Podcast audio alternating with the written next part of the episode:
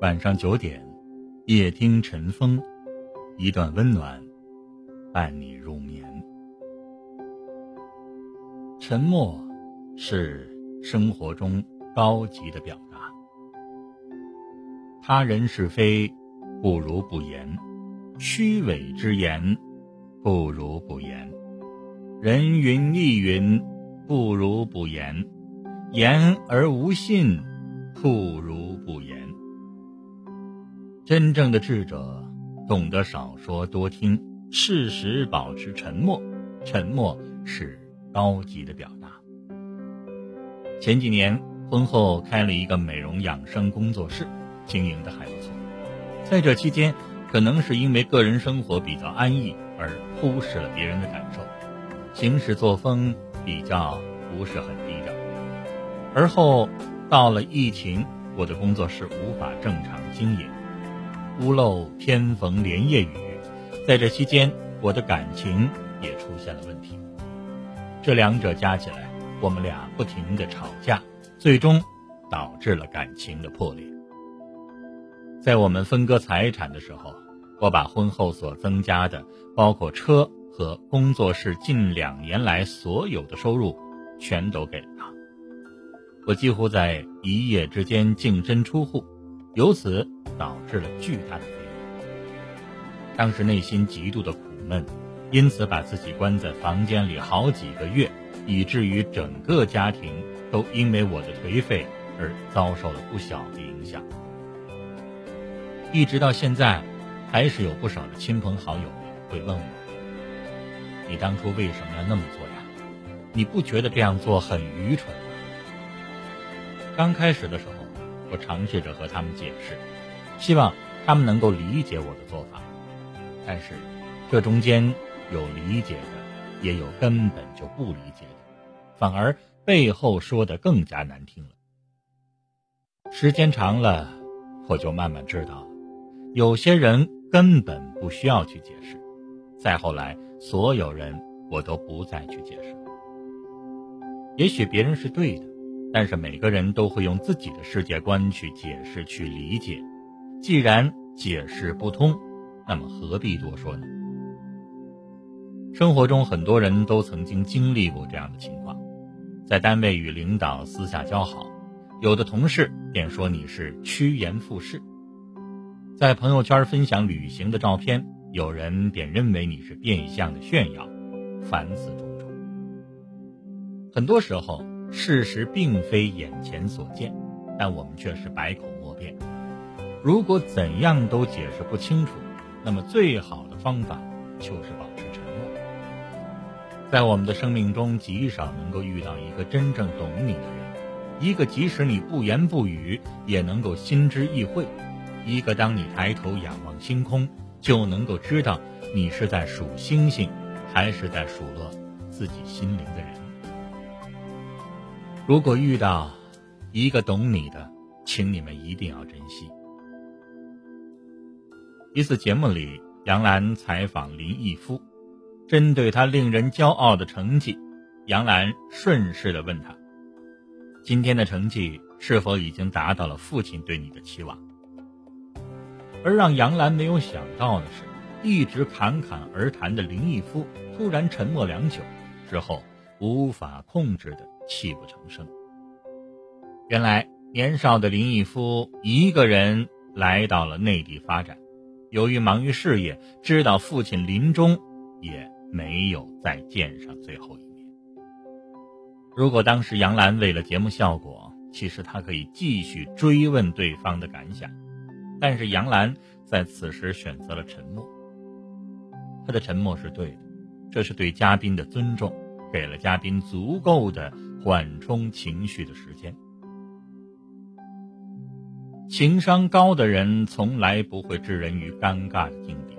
每个人都有自己的价值观，这世界悲喜不同，被误解是常态，被理解才是特例。道德经言：信言不美，美言不信；善者不变，变者不善。变。是一种谋事的手段，不变才是做人的智慧。人与人的相处最重要的是彼此舒服。对于那些不涉及大是大非的问题，不妨睁一只眼闭一只眼。即使输了道理，却赢了感情，何乐而不为呢？人生最好的生活方式，莫过于看自己的风景，走自己的路，理解别人的不同。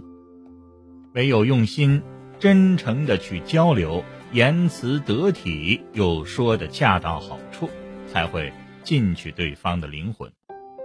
恰到好处的沉默，不仅不会尴尬，反而。体现了自己的人格魅力，因此，不评价是顶级的善良。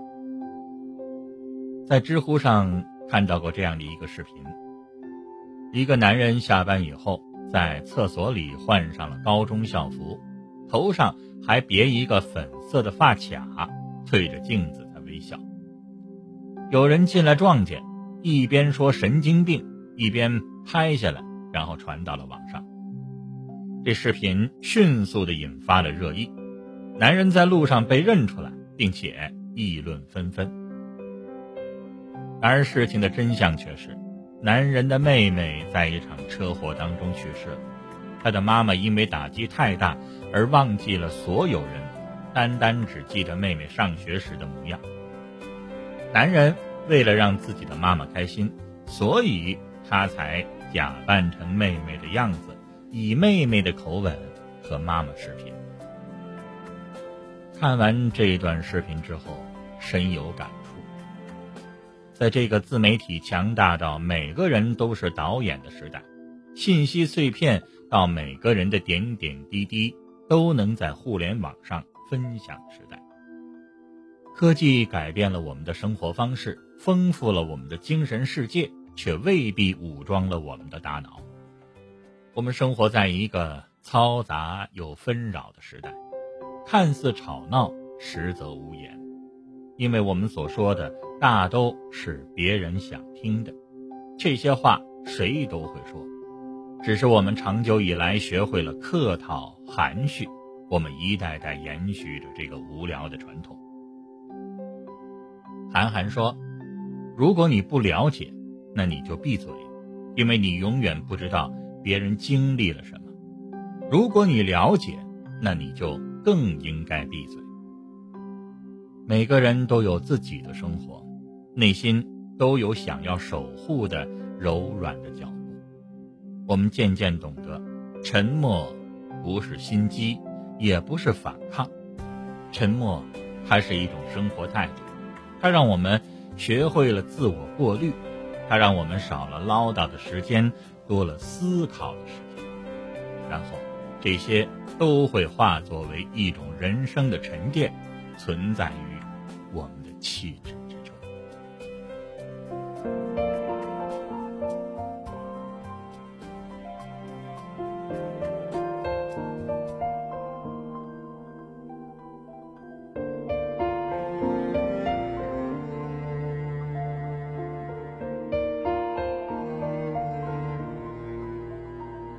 我喜欢你什么？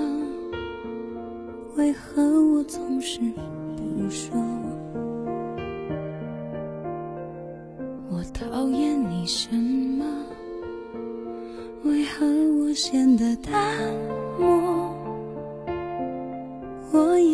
只是一个路过你窗口的人，认错。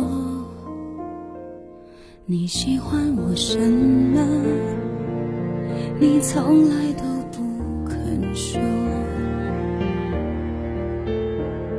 你讨厌我什么？你从来显得淡漠。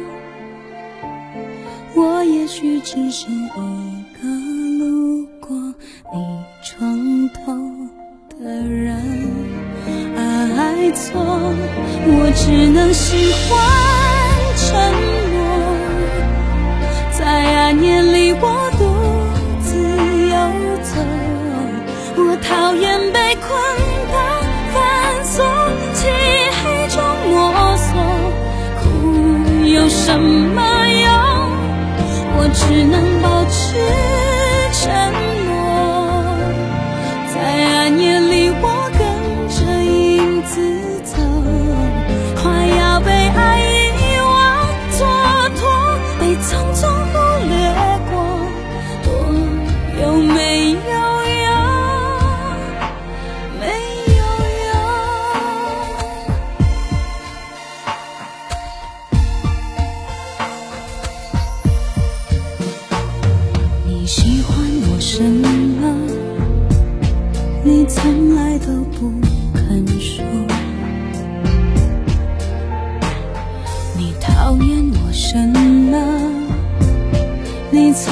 显得淡漠。我也许只是一个路过你床头的人，爱错我只能喜欢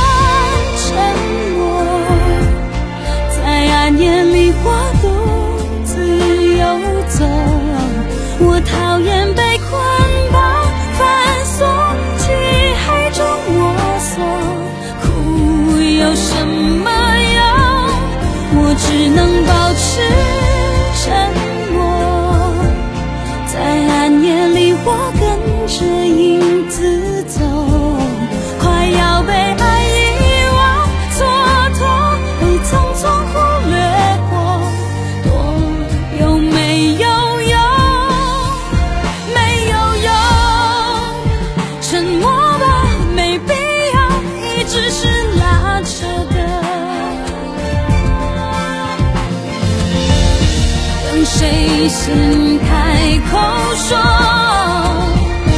却没下落。我们都习惯沉默享受暗夜里一个人游走。谁喜欢被捆绑反锁漆黑中摸索。